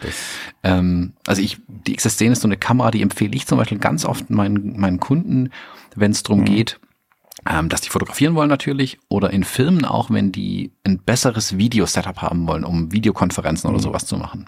Ähm, und das mit einer in einer richtigen Kamera passieren soll, nicht mit irgendeiner Webcam. Und wenn die äh, wie kleine Clips aufzeichnen wollen, wo also fest installiert ist und so weiter, empfehle ich immer die XS10 hin. Ich finde die Kamera dafür perfekt. Äh, mit dem Klappdisplay dran, die ist trotzdem günstig. Das ist ein super Paket dafür. Und äh, da sind die, die warten zum Teil Monate auf die Kameras. Und ich glaube, dass die XS10 eher als die kleine Schwester zu den XH-Modellen zu sehen ist, mhm. während die mhm. XT 30 liegt im Namen eher zu, zu den XT einstellig, nenne ich es mal, zu sehen ist. Ja, ja, klar, klar. Ich, ich habe keine Ahnung, was als nächstes kommt. Also ich bin da nicht im Loop, ich habe keine anderen Informationen als ihr jetzt im Moment. Ich schätze aber, dass sie diese Unterscheidung zwischen hat die Kamera ein PSM-Wahlrad oder hat sie keins, dass das ein großer Merkmalsunterschied sein wird und das splitten sich diese beiden äh, diese spiegelreflexartigen Kameras, nenne ich es jetzt nochmal, mhm. was die XS10 ja auch ist, was die XH2 ist, was die XT5 ist, auf. Gibt die mit, mit PASM-Wahlrad, die mit klassischem Bediensystem. Das heißt, du gehst schon von aus, dass einfach diese beiden Linien so parallel weitergefahren werden. Würde ich schätzen, schlicht und ergreifend, weil die Nachfrage da ist. Also die Nachfrage nicht zu bedienen, wäre ja irgendwie nicht schlau. Ja, klar. Aber dass auch in beiden Linien dann so die preiswerteren Kameras noch kommen werden. Also so wie genau. Nachfolger genau. der S10 oder der XT30 oder auch der, der E4 zum Beispiel noch, ne? Ja, ich denke, es wäre, vor allem wenn man sieht, wie ja die Preise sich, also für alles, äh, sich im Moment entwickeln, mhm. wäre es, glaube ich, keine gute Idee, das untere Preissegment zu ignorieren. Hat Fujifilm mhm. aber mhm. bisher ja noch nie gemacht. Ich meine, man kann ja sogar noch einen Schritt nach unten gehen mit einer XT äh, 200 XA7 und so weiter. Ähm, aber ich glaube, dass das Preissegment ist, glaube ich, das wird an die Smartphones verloren gehen, einfach. Punkt. Die Enthusiasten, die Einsteiger, ähm, die äh, in den Anführungszeichen richtige Kamera haben wollen, aber nicht einsehen, dafür zweieinhalbtausend oder dreitausend Euro auf den Tisch zu hauen, da ist eine XT40, nenne ich sie mal, eine XE5 mhm. irgendwann, eine XS20 irgendwann. Das sind dafür die richtigen Kameras. Und ich glaube, das ist jeweils zu den großen Flaggschiff-Modellen ähm, für ihren Bereich, also die XT5 für ihren mhm. klassischer Bedienbereich ist es das Flaggschiff-Modell, wird es jeweils ein, ähm, im Preissegment drunter auch was geben, was natürlich, Spoiler Alert, weniger Features haben wird. Kein Weather Sealing, ähm, vielleicht die alten Akkus ja, wieder. Gut, das ist klar. Äh, und, ja, und, und, und, und, und. Aber der, die Nachfrage ist einfach da und äh, ja, ja bei den Akkus da. zum Beispiel, das wäre die Akkus wären zum Beispiel für mich ein, ein, Schritt, den ich nicht zurückgehen möchte. Also der Akku von der XT4 im Vergleich zu dem von der XT2, das sind Welten. Ja, ja, also oh, ja, anders kann man es nicht sagen. Ja. Das ist so ein Punkt, der mich immer wieder erschreckt, wenn ich im Moment in meiner X Pro 3 arbeite, weil ja. ich so sehr meine XT4s gewohnt bin, was die Akkulaufzeit angeht, dass die ja, X Pro 3 mich jedes Mal überrascht, wie, wie groß der Unterschied ist. Also die X Pro 3 Akkus klar, die haben weniger Wattstunden, logischerweise halten die mhm. nicht so lang. Die XT4 ja. und XT5 gehen meiner Meinung nach auch noch effizienter mit dem Akku um. Ähm, das denke ich auch. Also ich, ich staune jedes Mal, was ich bei der XT4 aus diesem Akku rausholen kann. Also mhm. ist verrückt. Ja. Ja, also Größe ist dann natürlich immer ein bisschen ausschlaggebend auch. Also ich glaube zumindest, dass die X100 Serie könnte ich mir vorstellen, dass die bei einem alten Akku bleiben oder es vielleicht, ah, das wird auch einen Aufschrei geben, einen neuen kleinen Akku gibt. Also ja, das, ähnlich, das also, wird ein Aufschrei. Also dann, dann ja. lieber bei dem alten kleinen bleiben. Äh, ich denke auch bei der bei der 100 Serie wird es auch kaum was anderes geben können, weil sonst muss sie größer werden. Genau, also es müsste praktisch einen ja. neuen kleinen Akku geben und das ja, sehe ich ja. jetzt auch nicht unbedingt. Ich sehe eher nee, seh die Verbesserung, also dieser mhm. neue Prozessor jetzt in der fünften Generation geht wesentlich effizienter ähm, mit der genau. Energie um. Ähm, und das merkt man, also das hätte ich auch nicht gedacht, dass die XT5, die XH2 noch mal mehr Bilder schießen können, als das die XT4 schon konnte. Und die hält ja schon ewig. Also da muss man wirklich mal sagen, ja, diese Angabe, die ja mhm. Fujifilm immer macht, also ihr könnt hier 600 mhm. Bilder mit einer XT5 schießen. So, die stimmt, die stimmt auf jeden Fall. Also. Äh, ja, und eher, die ist sehr, sehr konservativ gerechnet. Also ich hole ja, regelmäßig bis zu 1000 Bilder aus einer Kamera raus, bevor ich den Akku wechsle. Ich hole auch wesentlich mehr raus, das stimmt. Ja, von daher, also das fasziniert mich jedes Mal. Ich bin es halt noch gewohnt von der XT2, dass ich immer so zwei Akkus mit mir rumschleppe, frage mich aber jedes Mal, warum eigentlich? Ja, also ich habe mit ja, XT. Brauchst du so gut wie die.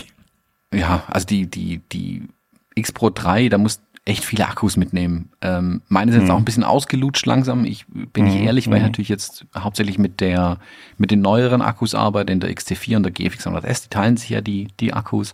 Das macht es für mich bequemer. Also ich finde es super, wenn ich nur eine mhm. Art Akku habe. Dafür habe ich mehr Ladegeräte. Ich habe genügend Akkus davon rumfliegen irgendwie. Die X Pro 3 und meine X100V auch in dem Fall äh, sind da jetzt gerade so die Außenseiter ein bisschen. Und ich würde mir wünschen, dass sie die gleichen Akkus verwenden, aber ich würde da dafür keinen Kompromiss bei der Größe machen. Dann kaufe ich mir lieber neue Akkus, äh, die kleinen, das dass die, auch, also die frisch sind und behalt die Größe bei. Ja, das, das sehe ich ganz genauso. Also, wenn kleinere Kameras, dann halt auch ein kleinerer Akku. Das ist eigentlich für mich eine logische Konsequenz. Ne? Hm. Mal noch eine ganz, ganz andere Frage, nochmal zurück zu den Objektiven. Da gibt's ja von äh, Fuji so eine dubiose Liste der Objektive, die für 40 Megapixel geeignet sein sollten. Mhm. Und was ist mit den ganzen anderen? Hast du da Erfahrung? Dafür bin ich ja ganz arg gehauen worden auf YouTube. ähm, ich, okay. Ja, und ich hab's und ich habe es echt nicht verstanden, wenn ich ehrlich bin. Ich habe mir die, ähm, ich habe mir die Mühe gemacht. Klingt jetzt so. Ich habe meine Kontakte bei Fujifilm angerufen und gesagt, hey, ähm, erklärt mir mal bitte kurz, was ist genau da der Umstand? Ich habe den kürzeren Draht zu Fujifilm, also ich habe eine Telefonnummer, die rufe ich an, da geht jemand hin und sagt, ah, Servus Thomas, mhm. wie geht's mhm. dir? Und ich sag, hallo X, wie gut. geht's dir? Und wir kennen uns und wir reden auf Augenhöhe miteinander die erzählen mir keinen Quatsch. Ich kann alle möglichen Fragen stellen und ich bekomme gute Antworten. Ich sehe das als Riesenvorteil, dass ich direkt von Fujifilm an Informationen bekomme. ähm, mir ist dann auf YouTube ein bisschen vorgehalten worden, ja, aber das sind ja die Aussagen von Fujifilm zu den Objektiven. Ja, aber wenn nicht von denen, von wem wollt das dann haben? Also die wissen es doch am besten. Eigentlich nicht. ja, also besser kann man ja die Informationen nicht haben. So, deswegen ja, ja, wiederhole ich klar, klar. Ähm, aus der eigenen, also was mir gesagt wurde und was ich aus der eigenen Erfahrung sagen kann. Ähm, mhm. Die, es gibt diese Liste ähm, von Fujifilm mit Objektiven, die die 40 Megapixel voll unterstützen. Das heißt aber nicht, dass Objektive, die nicht auf der Liste sind, nicht mit einer XT5 oder XH2 funktionieren. Die funktionieren genauso. Da kommt am Ende auch ein Bild dabei raus. Komma, aber in den Randbereichen wirst du einen leichten Schärfeverlust feststellen. Je nach Objektiv natürlich anders. Also alle hm, Berichte, okay. alle Objektive haben Schärfeverlust in den Randbereichen. Spoiler mhm. Alert. Und bei den älteren hauptsächlich und bei den Zooms, das ist aber bedingt an den Zooms, an der Technologie einfach, wirst du in den Randbereichen hier Einbußen in der Schärfe haben. Wie groß die sind, mhm. ist unterschiedlich, ähm, aber du kannst, wenn du leicht abblendest, holst du die Schärfe wieder rein. Sprich, ein älteres Objektiv hast und du gehst von 1,4 auf mhm. 1,8, ist vermutlich schon weg zum Beispiel. Ich kann nicht mhm. für jedes einzelne Objektiv sprechen, ähm, inwieweit das ist, aber ah, die Aussage heißt für mich, okay, ich kann im Prinzip alle alten Objektive, wenn ich noch habe, verwenden, muss aber schauen, wie ist es mhm. in den Randbereichen. Und mein nächster Gedanke ist dann halt direkt, wie oft habe ich was, was im Randbereich scharf sein muss? Ich ganz selten. Das auch. ja. das stimmt. Das muss man dazu sagen. Und ich will es nochmal kurz wiederholen, um es richtig klar zu sagen. Auch die alten Objektive haben alle in der Mitte die volle Auflösung von 40 Megapixeln. Also wenn okay. ich in der Bildmitte, und das ist jetzt nicht nur das punktgenau in der Bildmitte, ja, ja. Äh, drumrum auch natürlich die volle Auflösung. Ich habe mich nämlich auch gewundert, äh, Fuji bietet ja zum Beispiel die XT5 ja auch in, mit, mit Kit-Objektiven an. Und mhm. gerade diese Kit-Objektive stehen zum Beispiel nicht auf der Liste, die da mhm. angeboten werden. Ne? Die ja. Kit-Objektive, die sie anbieten. Ja. Ja, die Frage habe ich auch gestellt bei Fujifilm. Die haben zum Beispiel dieses 60, 1680 haben sie da als Kit-Objektiv mit genau, angeboten. Das F4. Nicht auf der Liste drauf, ne? Da bin ich auch so ein bisschen, also die Begründung ist, man will natürlich, also klassischerweise sind Kit-Objektive, was das ja auch sind, um mhm. den Leuten, die keine Objektive haben, mal ein Objektiv mit an die Hand zu geben. Weil ohne ist Objektiv ist ganz unscharf zu fotografieren. Und ja, ja das stimmt. ich einen Nachteil, ja. Ist ein Nachteil, definitiv. Da ist es gar nicht scharf. Ähm, die Kit-Objektive durch leichtes Abblenden und wie gesagt, wenn überhaupt eh nur im Randbereich hast du die Unschärfe, durch mhm. Abblenden holst du sie mm, wieder rein. Okay. Komma, aber ich bin ehrlich, das ist nicht ganz glücklich, weil genau der Punkt stiftet, glaube ich, ein bisschen die Verwirrung. Ich, ich kann Fujifilm verstehen, dass sie gesagt haben, okay, wir nehmen die Kit-Objektive, die wir bisher haben. Wir können jetzt nicht auch drei neue Kit-Objektive machen, die dann alle teurer mm. werden oder die Kamera auch unendlich teuer ist. Wir nehmen die. Jemand, der startet weiß vermutlich nicht mal, dass es einen Unterschied gibt zwischen Randbereich und Mitte äh, bei Objektiven. Die werden sowieso dieses Motiv in die Mitte setzen, ne? Genau, immer alles. Also Anfänger setzt das Motiv in die Mitte, ja, klar. Genau, und fotografiert auf Vollautomatik und blendet eh ab, vermutlich. Also, ja, ja. ich, ich kann es verstehen. Ich hätte, wäre ich in dem Meeting drin gesessen, hätte ich aber die Hand gehoben, Leute, wir müssen uns überlegen von vornherein, wie wir das richtig kommunizieren. Und es muss von vornherein gut kommuniziert werden, dass es hier keine Verwirrung gibt. Ähm, und das ja. ist nicht ganz gelungen, glaube ich. Also selbst ich musste auf der Fujifilm-Website kurz suchen, wo ist die Liste überhaupt, bis ich sie dann gefunden habe. Und dann, ja, aber was ist jetzt mit den Kit-Objektiven? Steht ja natürlich nicht drauf, hey, das Objektiv ist nicht, nicht perfekt für die Kamera. Es ist gut, aber nicht perfekt. Das, das hätten wir besser machen können, aber der Zug ist auch abgefahren. Ja, das denke deswegen, ich auch, ne? Ja, deswegen versuche ich ja so viel wie möglich dazu zu kommunizieren und das irgendwie zu erklären, was da dahinter steckt, aber äh, einen Fotografen nach dem anderen erreiche ich scheinbar damit. Nee, finde ich, finde ich auch gut und vielleicht schaffen wir es ja über den Podcast, das jetzt auch ein Stück weit zu verbreiten, weil so eine Liste sieht natürlich so aus, wie nur diese Objektive sind geeignet, mhm. ne? Ja. Und genau, das hat schon sehr viel Verwirrung erregt dann. Ja, also ich habe das ja ich saß ja live an einem X-Summit in New York dabei und bis ja mhm. live mitverfolgt, wie sie die XH2 vorgestellt haben. Und da war ja klar, 40 Megapixel, da dachte ich mir, boah, ich kenne aber das ein oder andere Objektiv, das noch nie so richtig geil scharf war wie andere. Und es gibt mhm. welche, die sind richtig super und es gibt welche, die sind okay. Ähm, wie ist es dann mit den Objektiven? Da kam dann zwei, drei Sätze später, kam dann ja, so und so, es gibt Objektive, jada, jada, jada, aber das war halt in einer einstündigen Produktpräsentation zwei Sätze. Und das war zu wenig, meiner Meinung nach. Hm, das hätte man ausweiten ja. müssen. Ich weiß nicht, ob man, ob da der Gedanke war, oh, besser nicht drüber reden. Ähm, oder ob man es einfach unglücklich kommuniziert hat. Ich tippe auf Zweiteres. Das ist einfach, ich meine, es gibt die Liste, das denke ich sie ist findbar. Ja. Sie erklären auch, was, was der Hintergrund ist, also wegen der 40 Megapixel. Aber ich glaube, das sind zu viele Lücken einfach offen mhm. gewesen, die man noch hätte ausschmücken können mit Erklärung, um das Stimmt. bisschen genauer zu machen Stimmt. tatsächlich. Also dein, deine Erklärung leuchtet mir jetzt auch ein. Ich meine, Mitte scharf und nach dem Rand zu unscharf.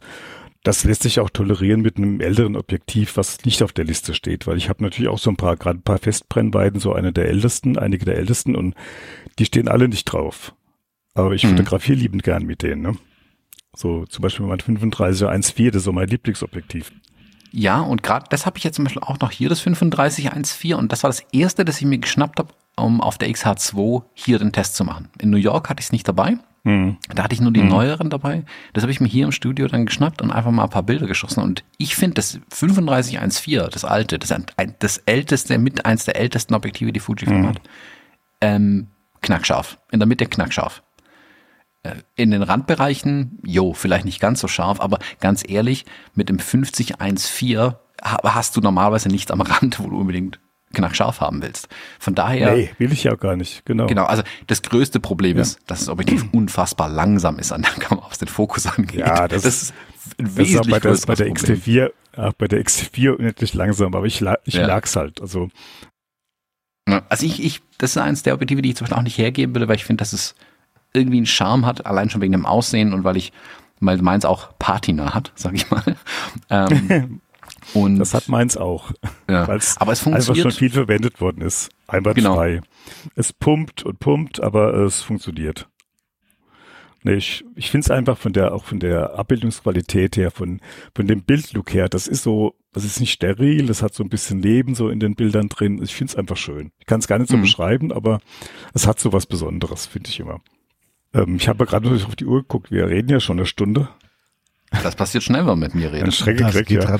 ähm, jetzt habe ich mal so gerade meine Liste mal durchgeguckt.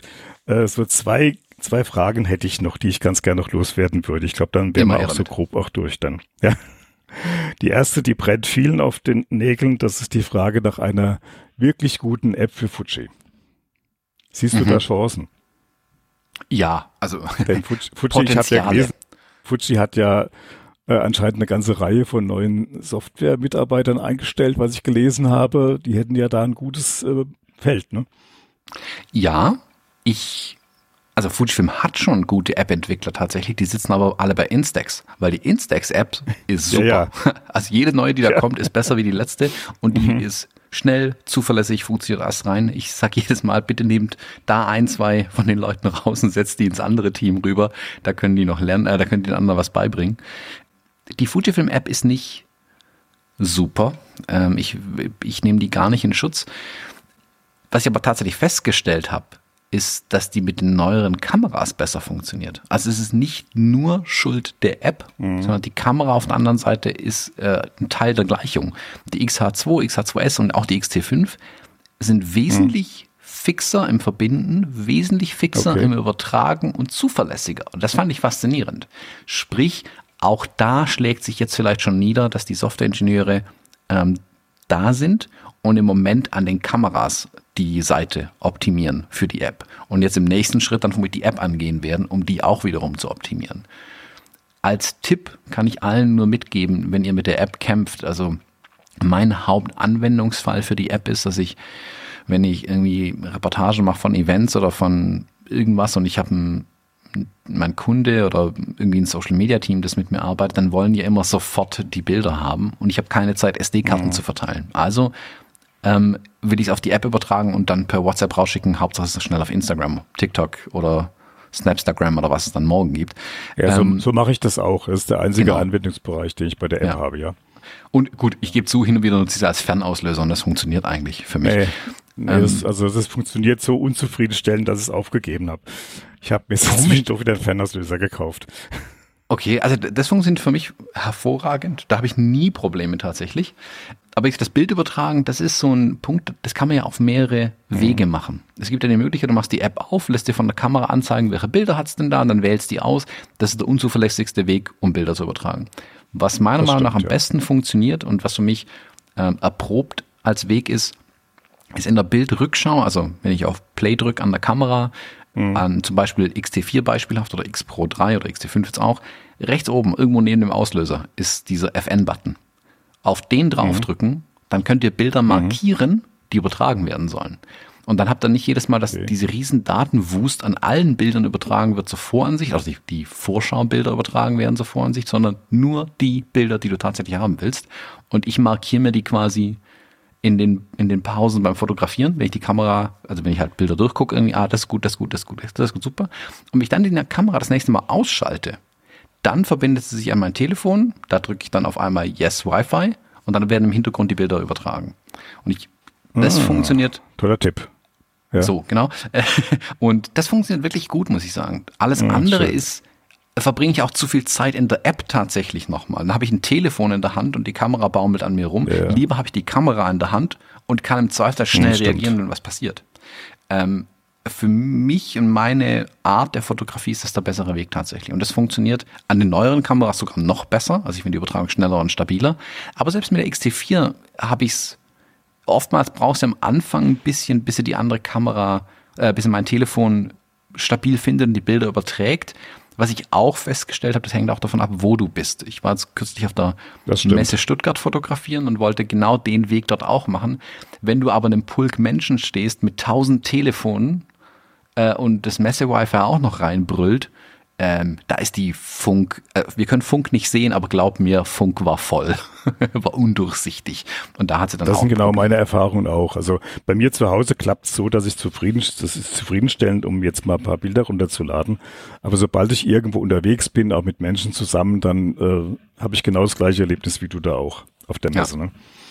Ja. ja, ich hoffe, also wie gesagt, ich komme ja aus der Richtung, ich habe ja früher so Technologien als Produktmanager betreut und was mhm. dann in den mhm. letzten Jahren an Entwicklungen stattgefunden hat, über ähm, Daten zu übertragen, über sei es über Bluetooth, sei es über Wi-Fi, da gibt's ja, das ist ja nicht das Bluetooth und das Wi-Fi, das hat ja Versionen, das wird ja auch immer stet, stets verbessert. Da gibt's, da gibt's große Entwicklungen, die noch nicht an den Kameras angekommen sind, Komma, aber auch noch nicht das an den stimmt. Smartphones überall angekommen sind. Also das muss man auch, ja, ja, auch da auf einem sechs Jahre alten Smartphone auch schwierig. Mhm. Ähm, auch da brauchst du natürlich ein modernes Gerät wieder, um dann das gegebenenfalls zu unterstützen. Mhm. Gut, dann noch so einen allerletzten Punkt. Das ist einfach eine Sache, die mir aufgefallen ist, auch die, die dem Olli auch aufgefallen ist, den wir nochmal da mit reingeholt hatten. Bei der XT2 zum Beispiel gab es ja über lange Zeit immer noch so schöne Erweiterungen über die Firmware. Mhm.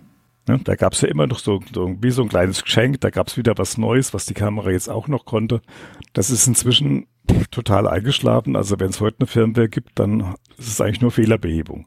Hm. Und ich fand so diese, diese, diese schöne Tradition, weil das die anderen Hersteller ja alle nicht gemacht haben, die bei Fuji dann so da war, bei der XT2 noch, bei der T3 dann noch, dass man über eine Firmware auch nochmal neue Sachen eingespielt hat. Ich fand es einfach schön und ich fand es auch irgendwie so ein bisschen positiv für diese Marke. Ja. Und das ich, fehlt halt jetzt, ne? Das, hm, ob das so, also es gibt keine neuen Features im Moment, das stimmt. Mhm. Trotzdem muss man sagen, dass Fujifilm letztes Jahr, glaube ich, ein Software-Update für die X Pro 1 veröffentlicht hat. Also es ist nicht so, mhm. dass die sich nicht mehr um die älteren Kameras kümmern. Und auch das frisst Engineering Power. Also das muss auch irgendjemand entwickeln, testen und den Rollout machen. Von daher denke ich mir. Ja, ich habe jetzt eher gedacht, bei meiner, bei meiner XT4, die Firmwares, die es noch gab bisher, das waren immer nur Fehlerbehebungen. Genau. Es gab also nichts Neues mehr, so, in dem, ne? so, so ein kleines Geschenk nur im Nachhinein. Ja, also ich, ich kenne ja ein paar Software-Ingenieure hier aus meinem näheren Umfeld, die, mit denen mhm. ich auch äh, mich öfters mal äh, austausche.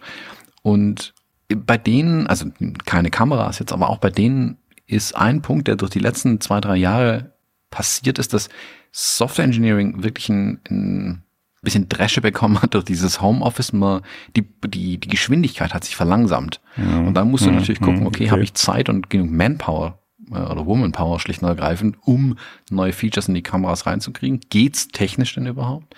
Und oder priorisieren wir die Bugfixes? Weil äh, lieber als, ach guck mal, hier sitzt irgendwas äh, ein Stückchen besser, aber meine Kamera schreddert noch immer Bilder im Hintergrund, ist mir natürlich der Bugfix fürs Bilderschreddern am Ende lieber, als das dass ich was klar. Neues Ich glaube, du verstehst, was ich meine. Ne? Ich so. bin voll bei dir. Also ich bin zum Beispiel, ich, was ich mir gewünscht hätte konkret wäre, ähm, dass zum Beispiel die, die, ähm, die Bildqualitätseinstellungen angeglichen werden. Hm. Dass an allen hm. Kameras die Einstellungen äh, gleich heißen im Menü hm, äh, und äh, die gleichen Ausprägungen ja. haben. Die, Halb, die Halbschritte zum Beispiel, dass es nicht nur volle Schritte gibt bei manchen Kameras, aus der gleichen Generation wurden gemerkt, dass eine X100 V da angehoben wird, was das angeht, was dass die ähm, hm. ich da die gleichen Sachen habe wie in einer äh, an einer XT4 zum Beispiel. Weil rein technisch ist es ja die gleiche CPU, die mhm. drin steckt. Es gibt, diese Embedded-Entwicklung ist unfassbar kompliziert. Das ist wirklich, als würde man mit ganz großen Autos über kleine Straßen fahren. Du hast ständig dieses Platzproblem einfach an den Kameras und da sind es manchmal so Kleinigkeiten wie, äh, wir haben nicht genug Speicher, um irgendwas hinzuzufügen und dann fehlt das Feature. Mhm. Und gerade an den, in Anführungszeichen, kleineren Kameras ist oftmals auch weniger Speicher das da. Verständlich, klar. Ähm, und dann kannst du solche Features nicht nachziehen. Auch da, ich verstehe Fujifilm, dass sie sich da nicht in die Karten schauen lassen, auch von mir übrigens nicht. Äh, ich stelle viele Fragen, glaub mir, ich krieg nicht auf alles Antworten. Ähm, aber vielleicht kannst du aber, so, einen Wunsch, so einen Wunsch hier mal weitergeben, so in der Richtung. Oh, glaub mir, ich habe bei denen, glaube ich, ein eigenes Posteingangsfächle mittlerweile. Die Anhänger immer so, äh, so ganz begeistert sind, wenn so eine neue Firmware kommt mit so einem kleinen Geschenkle noch drin. Ne? Ja. Ich glaube, das weiß Fujifilm tatsächlich. Und ich glaube, ja. deren Anspruch ist da auch nicht weniger geworden. Ich glaube aber tatsächlich, dass der Output da einfach nicht da war. Also dafür gibt es mhm. bestimmt Gründe. Wie gesagt, ich, ich kann es mir zum Teil äh, mit Remote-Arbeit erklären oder dass schlicht und greifend die Manpower nicht da war oder auch die Entwicklung im Hintergrund. Also die XT5 oder diese fünfte Generation, die hat sich ja auch nicht von alleine entwickelt. Also klar kann ich mich jetzt hinsetzen und sagen, super, guck mal, wir haben jetzt auf allen Kameras ähm, alle Menüoptionen angeglichen, alle heißen gleich, die XT4 hat eine neue Filmsimulation mhm. bekommen, aber die nächste Generation der Kameras dauert nochmal zwei Jahre. Hm, dann schreien alle, wann kommen neue Kameras. Also es ist so ein bisschen, äh, man muss natürlich abwägen, vor allem du kommst in, in, in Produktentwicklung, auch bei Software ganz massiv, kommst du an den Punkt, du kannst es nicht mit noch mehr Geld und noch mehr Manpower lösen. Du könntest 200 Software-Ingenieure da hinsetzen und sagen, okay, mach das. Du hast aber nicht den gleichen Output. Also du, wir, wir verdoppeln mhm. die Entwicklungsmannschaft, heißt nicht, dass du doppelt so schnell bist. Manchmal ist das Gegenteil witzigerweise der Fall, weil bis du alle angeglichen hast, bis du alle in die Prozesse integriert hast, bis alle wissen, wo ist eigentlich was und du was. saubere, stabile Software mit rausbekommst, ähm, verlierst du oftmals Zeit. Deswegen ich, ich glaube, dass das. Ich war beruflich auch so in Softwareentwicklung so ein bisschen mit eingebunden und kenne so diese Probleme da auch. Also ja. das ist mir nicht fremd, klar. Ja. ja. Und deswegen glaube ich auch, dass die Entwicklung, die sie gemacht haben mit dem fünften, äh, mit dem fünften Generation jetzt, mit dem äh, mhm. ganzen mhm. Object Tracking und so weiter, das sind Features, wo ich sage, yes, das musste sein. Da war es jetzt wirklich allerhöchste Eisenbahn, dass das verbessert wird, ja, klar, dass sie da den Anschluss klar. nicht verlieren. Deswegen kann kann ich es verschmerzen, dass für die alten Kameras jetzt nichts Neues mehr kam. Aber ich bin bei dir. Das ist schon so ein Punkt, der Fujifilm vom Rest immer abgehoben hat. Die anderen haben das aber ja. witzigerweise auch erkannt. Also gerade Canon weiß, und so, ne? die mhm. liefern ja, danach, die haben erkannt, oh, das gab's dann schon immer mal. Naja. Ja, die, das, die Leute finden das scheinbar gut, äh, wenn wir uns um unsere alte mhm. Hardware kümmern. Ja, natürlich. und, und was heißt alte? Man hat zum Teil die aktuelle Hardware kümmern. Von daher dürfte das auch bei Fujifilm bekannt sein, definitiv. Und ich glaube, der Anspruch ist nicht weniger geworden. Ich glaube eher, dass es einfach nicht, nicht schaffbar war, zum Teil. Mhm, okay. Leuchtet ein, ohne Frage. Ja, Thomas, ich bin durch und ich bin jetzt noch mehr überzeugt, mir die XT5 zu bestellen. Dann habe ich alles meine Frau nur über, Muss ich meine, meine Frau nur überzeugen. ja, du, äh, also das, ja, das Ding hat so eine gute also, Objekterkennung, also, wo du jetzt süße Hunde und Katzen fotografieren ja, ja. kannst. Das zieht immer. Naja, Hunde, Katzen sind nicht so das Thema bei uns. Äh, aber, aber dann die Enkel. Die Enkelkinder zum Beispiel. So, ja, ja. Wie viel toller du die Enkel fotografieren kannst. Ja, oder auch mal ein Eichhörnchen unterwegs. Das ist mir letztens gerade in Berlin passiert. Lief ein Eichhörnchen über Weg. Meine Frau fotografiert. Ja, ich habe dann Bilder geschossen ohne Ende. Ein einziges Schaf, ne? Mm. Mm. Mit der XT4. Ja. Kann besser das war werden. schon ein bisschen frustrierend. Die Wahrscheinlichkeit, dass die Trefferquote werden, ne? höher wird, ist dann gegeben mit der XT5. Ja.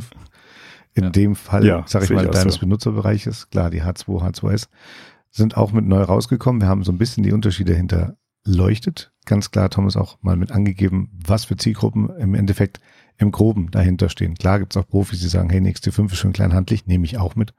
Nicht immer was Großes oder eine H2. Das kann also jeder für sich selber entscheiden. Zumal ich ja tatsächlich auch viele ambitionierte Amateure kenne, die das Geld haben, aber nicht das Knowledge, sich das High-End-Modell kaufen und sich dann wundern, warum die Bilder mhm. nichts werden. Ja. Das gibt's natürlich auch. Und das gibt's ja. Und wir haben ja jetzt hier auch dementsprechend wie bei anderen Marken auch, mit unter anderem bei Apple auch ganz weit vorne in dem Format, Heave als Alternative zu JPEG. 30 Prozent Einsparen des Speicherplatzes.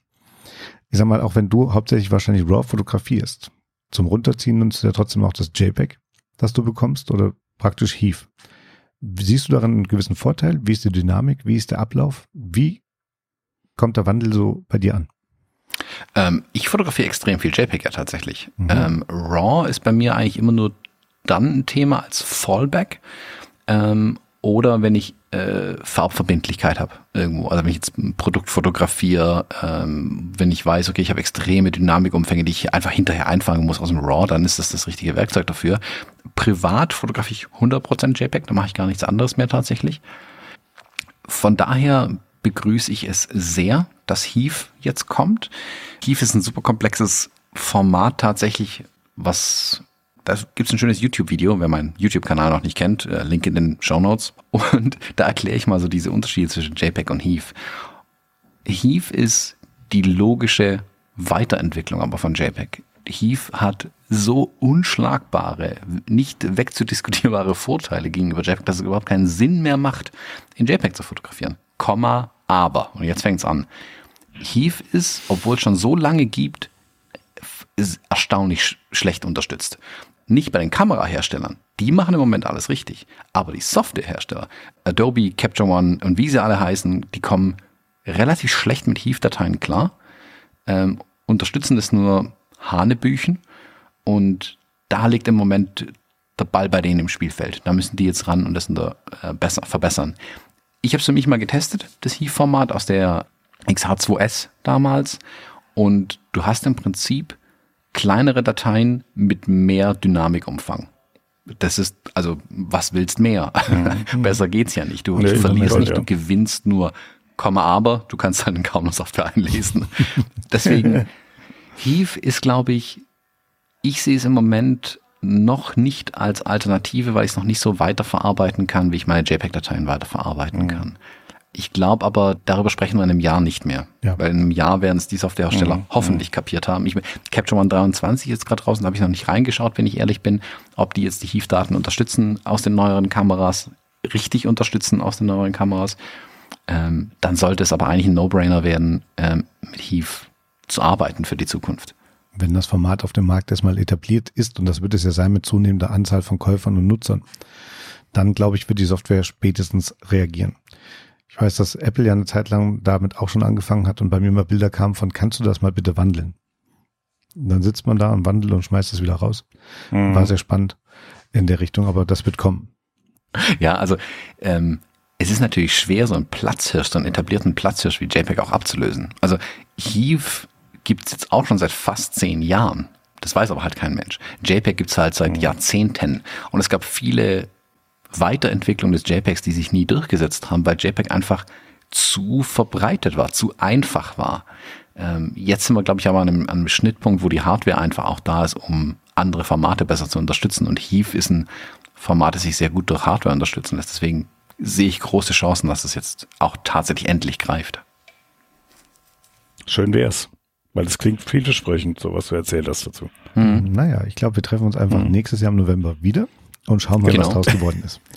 Das genau. wäre doch mal ja. eine coole Planungsmaßnahme auf jeden Fall. Und ein und letztes. Gerne machen. Ich bin dabei. Sehr schön. eine der neuen Funktionen ist ja mitunter Pixel Shift Multishot. Mhm. Hast du das mal getestet und geguckt? Wie schnell ist es? Wie ist das Ergebnis? Wie gut ist es zu handeln? Ich glaube, Pixel Shift Multishot ist ein Werkzeug, das nicht überall hinpasst. Also das ist ein sehr, sehr schmales Feld, für das es gedacht ist. Das macht es dafür dann aber extrem gut. Was bei Pixel Shift Multishot passiert ist, es werden 16 Bilder in Folge gemacht und dabei wird der Sensor immer einen halben Pixel, das muss ich mir vorstellen, einen halben Pixel weit verschoben durch den Bildstabilisator, damit am Ende jeder, also jeder Pixel nachher von jedem Sensorpixel, also jeder Bildpixel in der realen Welt, in Anführungszeichen, von jedem Sensorpixel mal gesehen wurde. Sprich, ich habe immer Echtfarben und ich bekomme äh, bedingt durch den äh, Multishot eine extrem hohe Auflösung. Also ich komme auf 160 Megapixel dann am Ende und habe ein Bild, wo wirklich alle Farben, also die drei Farbkanäle RGB, wirklich jeden Pixel in der realen Welt gesehen haben. Weil das ist tatsächlich ja nicht so. Das, das wissen viele Leute nicht. Also mhm. ähm, das ist beim X-Trans-Sensor bei Fujifilm wie bei allen anderen Sensoren das gleiche, dass da ein Filter davor ist, vor jedem Pixel, wenn man so möchte, und jeder Pixel nur eine Farbe sehen kann, weil der Sensor sieht genau genommen nur schwarz-weiß. Und durch die Filter, die davor sind, nimmt Pixel 1 nimmt rot auf, Pixel 2 nimmt grün auf, Pixel 3 nimmt blau auf. Alles, was dazwischen liegt, zwischen den Pixeln, wird dann aus dem RAW durch das die Mosaicing, was die RAW-Software macht, erst errechnet. Sprich, der rote Pixel weiß nicht, wie blau es da vorne war. Das ist eine grobe Schätzung, die der davor nimmt durch den RAW-Konverter. Das ist für den ähm, für den Otto-Normalverbraucher völlig irrelevant, das zu wissen auch, gebe ich zu. Wenn du aber im Repro-Bereich arbeitest, wenn du also äh, im, im Museum stehst und Kunstwerke abfotografierst, wenn du im Produktbereich arbeitest und exakte Farbwiedergabe haben willst, da wird's ein Thema. Und dann kommt genau die, kommt so eine Technologie natürlich zum Einsatz. Und für alles andere ist es eigentlich nicht gedacht. Heißt nicht, dass man es nicht verwenden kann. Wie gesagt, Seitenschneider kriegt auch einen Nagel in die Wand. Aber es ist definitiv nicht dafür gedacht. Ähm, ich habe es mal getestet, einfach weil ich getestet haben wollte. Ich habe konkret auch voll keine Anwendung dafür, wenn ich ehrlich bin, weil ich keine Produktfotografie mache. Die Kamera, du stellst sie im Prinzip ein, du stellst deine Belichtung alles ein, du packst sie auf ein Stativ logischerweise, sagst, hey, jetzt hier bitte einmal Multishot. Ähm, dann rattert das Ding, haut kurz 16 Bilder auf die Speicherkarte ähm, die GFX 900S macht es auch. Jede dieser Dateien hat 200 Megabyte. Ähm, herzlichen Glückwunsch. Das alles nimmst du dann ähm, und fügst es auf, die, auf, dem, auf dem Computer dann mit einer Software wieder zu einem Bild zusammen. Und dann hast du am Ende so ein 160 Megapixel Bild. Cool, äh, aber brauche ich nicht. aber mhm. schön, dass es das Feature gibt. Also zeigt ja, dass gerade die GFX-Serie, da, da wurde es angefangen, äh, oder da gab es es zuerst, das Feature, äh, dass gerade diese GFX-Kameras mit diesen hohen Auflösungen wohl genau für solche Sachen verwendet werden, also im Repro-Bereich. Ich kenne jemanden, der macht so, der fotografiert so Dokumente, sag ich mal, ab, ähm, und da wird sowas angewendet. Da wird aber wirklich ein Dokument eingespannt, äh, in einem Reinraum Kamera auf einem Objektiv und mhm. da darf mhm. keiner atmen in dem Raum und dann wird fotografiert. Ich bin gefragt worden, könnte man damit theoretisch Langzeitbelichtung fotografieren? Kannst alles Mögliche damit fotografieren, es funktioniert halt vielleicht nicht. Also können ja, Ergebnis vielleicht Käse. Ähm, ich glaube, der Anwendungsbereich ist sehr, sehr schmal, sehr, sehr spitz, äh, wo das wirklich gebraucht und dafür ist es optimiert. Für alles andere, ja, Seitenschneider, Nägel reinhauen. Ja, praktisch. Ich sag mal, man spricht eine breitere Benutzergruppe an, indem man einfach weitere Features mit integriert und es genau. offen lässt, ob man sie dann nutzen kann oder eben nicht. Genau, es ist wie ein Video-Feature. So sehe ich es ein bisschen. Also Multishot mhm. ist für mich so eigen, als würde ich sagen, oh guck mal, deine X Pro 3 kann übrigens auch filmen. Ja, aber ich filme doch gar nicht. Ja, aber sie kann's. So wie eine XT5 auch Multishot kann, aber ich verwende es halt nie. Also das ist einfach eine komplett andere Art der Fotografie für mich nochmal. Sehr schön, mein Lieber. Und dann glaube ich tatsächlich, können wir langsam zum Ende kommen. Aber ich fände es cool, wenn du nochmal so ein kurzes Schlusswort zu den unterschiedlichen Kameras und deine Erfahrungen damit irgendwie formulieren könntest nach außen hin, dass wir nochmal einen richtig schönen runden Abschluss schaffen. Mhm. Also Mm, ich plane ja gerade auch so ein paar Videos für meinen YouTube-Kanal noch, wo ich mir so ein bisschen Gedanken mache, ähm, was erzähle ich in den Videos. Und eins der Ideen, die ich hatte, war wirklich so einen Rückblick zu machen auf, was ist in meiner Fototasche dieses Jahr passiert. Und in meiner Fototasche gab es dieses Jahr drei Besucher, eine XH2S, eine XH2 und eine XT5. Und alle Besucher waren sehr willkommen in meiner Fototasche. Äh, jeder hat was mitgebracht, wo ich echt begeistert war. Ich konnte mich aber bisher selbst noch nicht entscheiden, wer bei mir einziehen darf, letzten Endes.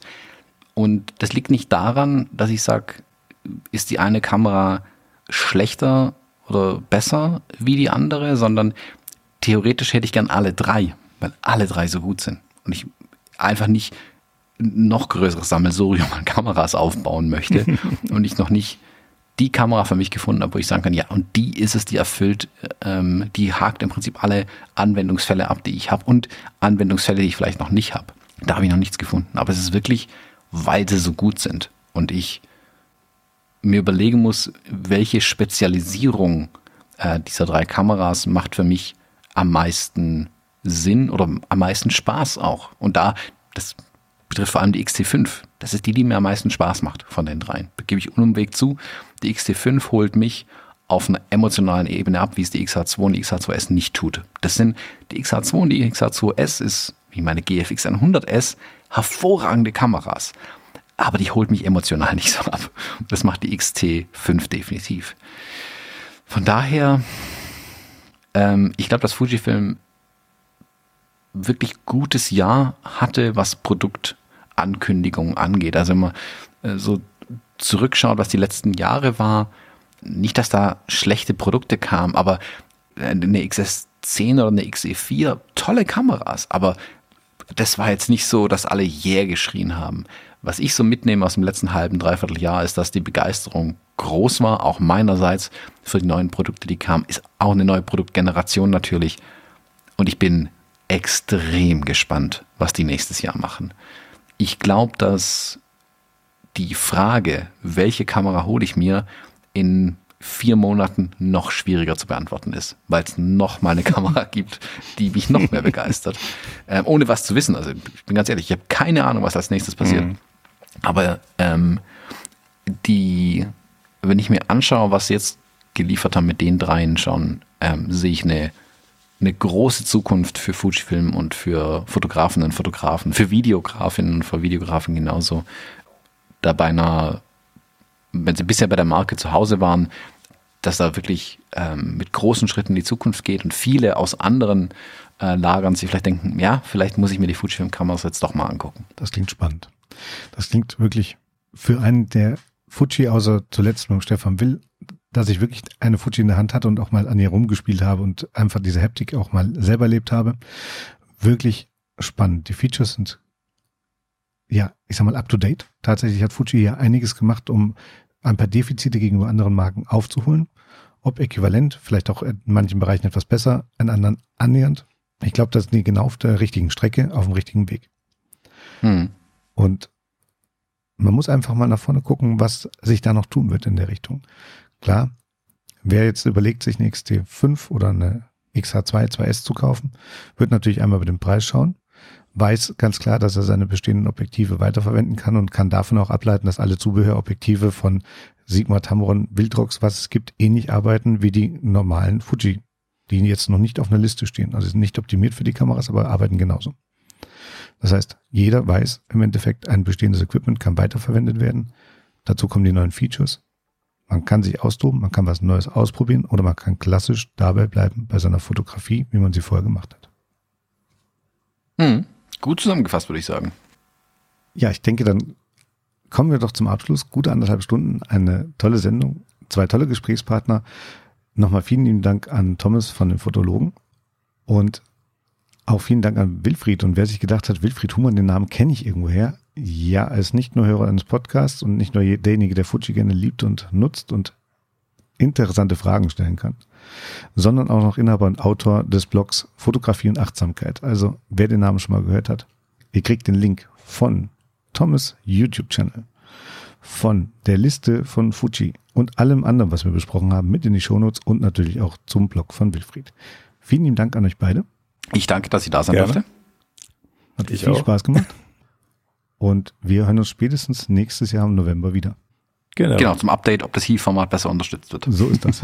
ja, bin immer gespannt. Dann. Bis dahin. Bis tschüss. Dahin. Tschüss. Ja, tschüss.